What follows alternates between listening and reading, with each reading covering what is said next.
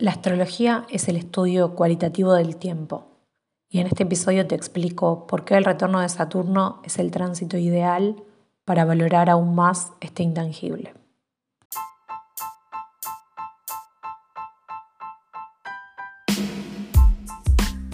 Hola, mi nombre es Valentina y estás escuchando Retorno de Saturno, un podcast sobre astrología en general y el retorno de Saturno en particular Gracias por estar acá y espero que lo disfrutes. El tiempo es otro de los temas regidos por Saturno y no es casual que esté grabando este episodio estrenando mis 31 años de edad y el último periodo del retorno de Saturno. En mi práctica astrológica yo considero que el retorno de Saturno completo tiene una duración de entre dos años y medio, tres años, que es el tiempo en el cual el planeta Saturno permanece en el signo de nuestro Saturno natal. Entonces, dentro de muy poco, Saturno va a llegar a Pisces. Estoy grabando esto en diciembre del año 2022 y Saturno va a llegar a Pisces en marzo del 2023. Esto significa que en marzo del 2023 termina mi retorno de Saturno y el retorno de Saturno de todas las personas que nacieron con el planeta de los anillos en Acuario. Por lo tanto, es un tiempo de, de balance, de análisis, no solo por el inicio de mi propio año personal debido a mi cumpleaños, sino también porque si nos guiamos por el calendario gregoriano, estoy muy a fin de año en este momento y también por el tránsito del retorno de Saturno en general. Entonces, yo considero que la astrología es el estudio cualitativo del tiempo. Obviamente esto no es aceptado en la ciencia canónica, porque se considera que la astrología es, entre comillas, pseudociencia o sugestión, o bueno, tantas otras formas de, analizar a la astrología que andan circulando por ahí, pero yo estoy convencida de que la astrología es esto, el estudio cualitativo del tiempo. Por eso hay momentos de la vida en los cuales sentimos que todo se acelera, otros momentos en los cuales nos parece que la vida es más lenta, años en los que parece que todo sale mal, otros en los cuales sin razón aparente estamos en paz, y así sucesivamente. Yo creo que los propios tránsitos personales, así como las revoluciones solares, así como los tránsitos planetarios colectivos, impactan en nuestra existencia y hacen que percibamos el tiempo de distinto modo. Los tiempos saturninos, por lo general, son duros, de mucha resistencia, es como entrenar para una maratón.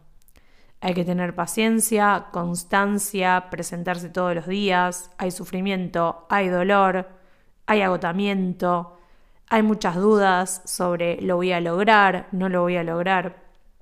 Pero yo estoy convencida de que todo este entrenamiento es necesario para alcanzar esos objetivos que, que queremos alcanzar y para poder descansar una vez que, que Saturno no presione tanto en nuestra carta natal. En este sentido, no es que piense que soy vieja, ni mucho menos. Al contrario, como ya dije en, otras oportunidades, para mí hay una obsesión con la juventud o se ve a la juventud como un valor en sí mismo, mientras que yo creo que la experiencia y el camino recorrido nos trae mucha más sabiduría. Pero como dije antes, no puedo evitar no hacer un balance en este momento, ¿no? Y a la conclusión a la que llegué, o una de las conclusiones, es que no quiero ser una máquina de productividad. A mí me interesa muchísimo la optimización de procesos y los consejos y aprender sobre personas que hicieron cosas de una forma óptima antes que yo, pero no para hacer más cosas, sino para darme el lujo de perder tiempo. Eso es algo a lo cual estoy llegando ahora. Llegando como, como instancia ¿no? de existencial en mi vida. Quiero tener tiempo para no hacer nada. Y eso es algo que está muy mal visto en esta sociedad, porque se lo asocia con la vagancia, en el peor de los casos con la depresión o, con que no tenés ningún objetivo en la vida.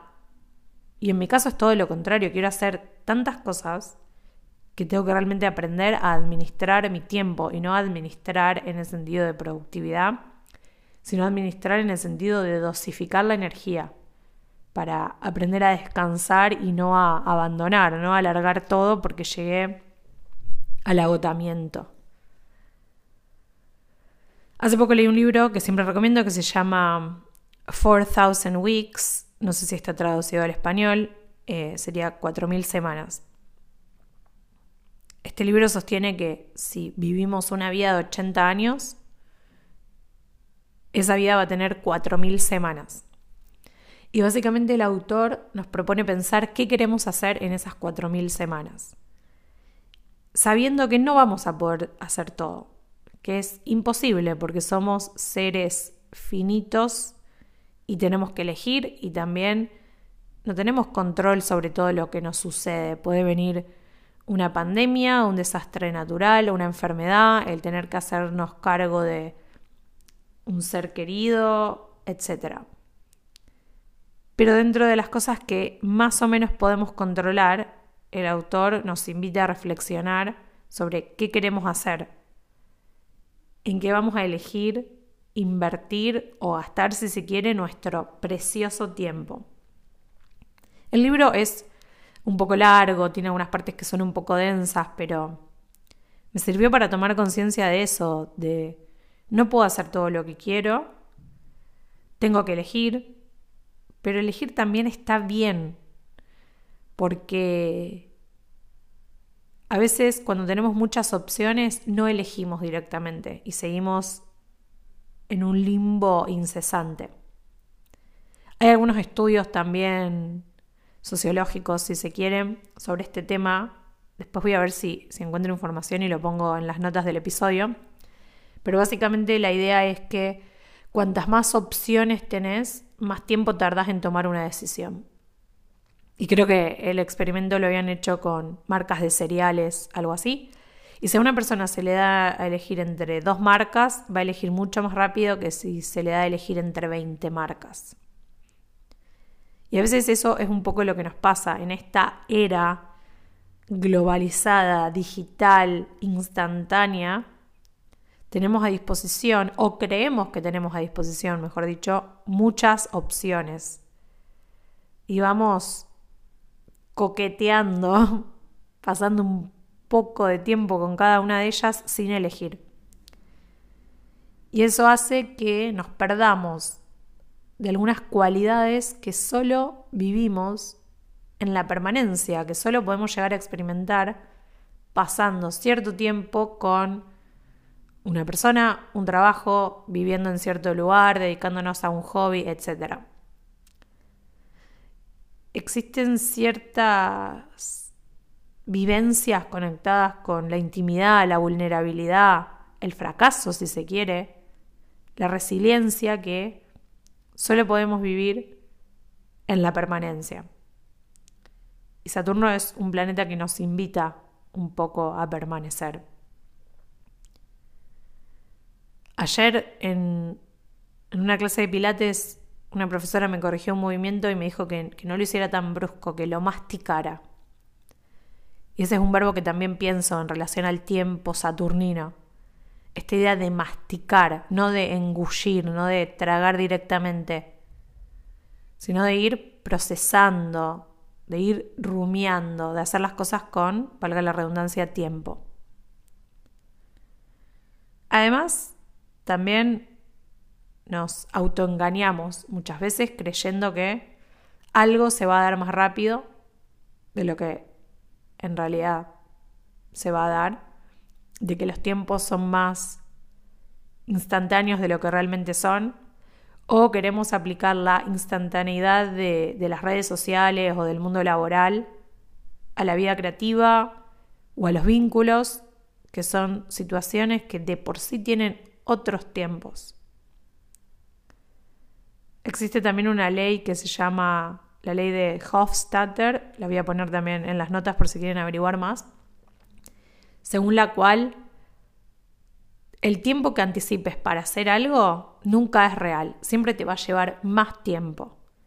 Pero, como contrapartida o como paradoja, si decís, bueno, entonces si esto me va a llevar más tiempo, estipulo más tiempo, también así te va a llevar más tiempo. es decir, es una lucha que no se puede ganar, digamos. Entonces supongamos que, decimos, quiero escribir una novela en un año, y sabemos que en un año no vamos a llegar, pero está bien igual tener el objetivo de hacerlo en un año y tal vez tardar dos. Pero si decimos que la vamos a hacer en dos años, vamos a tardar aún más. Esto por supuesto que no siempre es así, porque a veces tenemos ciertas limitaciones, otro tema saturnino, que nos obligan a entregar algo en, en cierta fecha.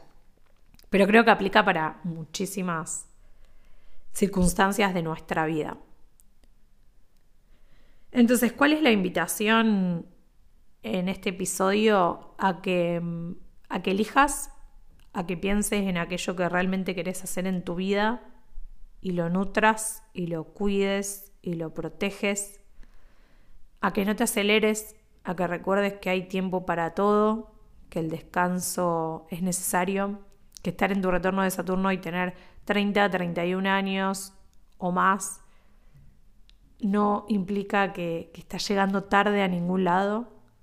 Todos en la vida arrancamos a distintas edades y el retorno de Saturno los 30 años de edad a veces son justamente el momento en el cual se condensan ciertas vivencias de nuestra juventud y es el momento perfecto para arrancar. Entonces, no te castigues si recién ahora estás descubriendo algo que otras personas descubrieron cuando tenían 14 años de edad.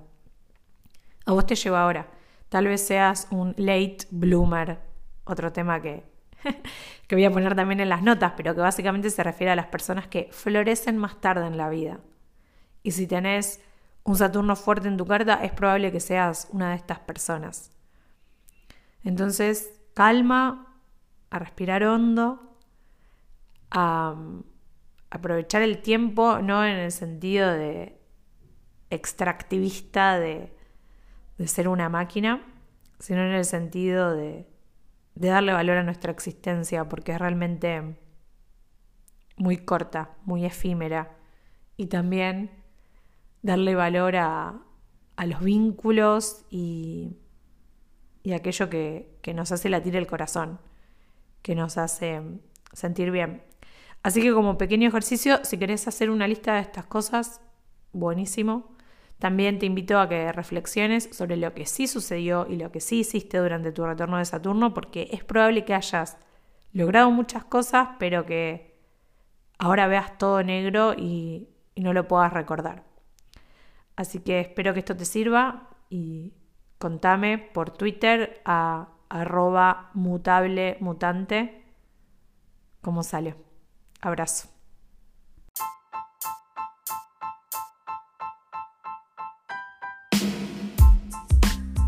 Esto fue Retorno de Saturno, un podcast sobre astrología en general y el retorno de Saturno en particular. Gracias por haber escuchado y hasta el próximo episodio.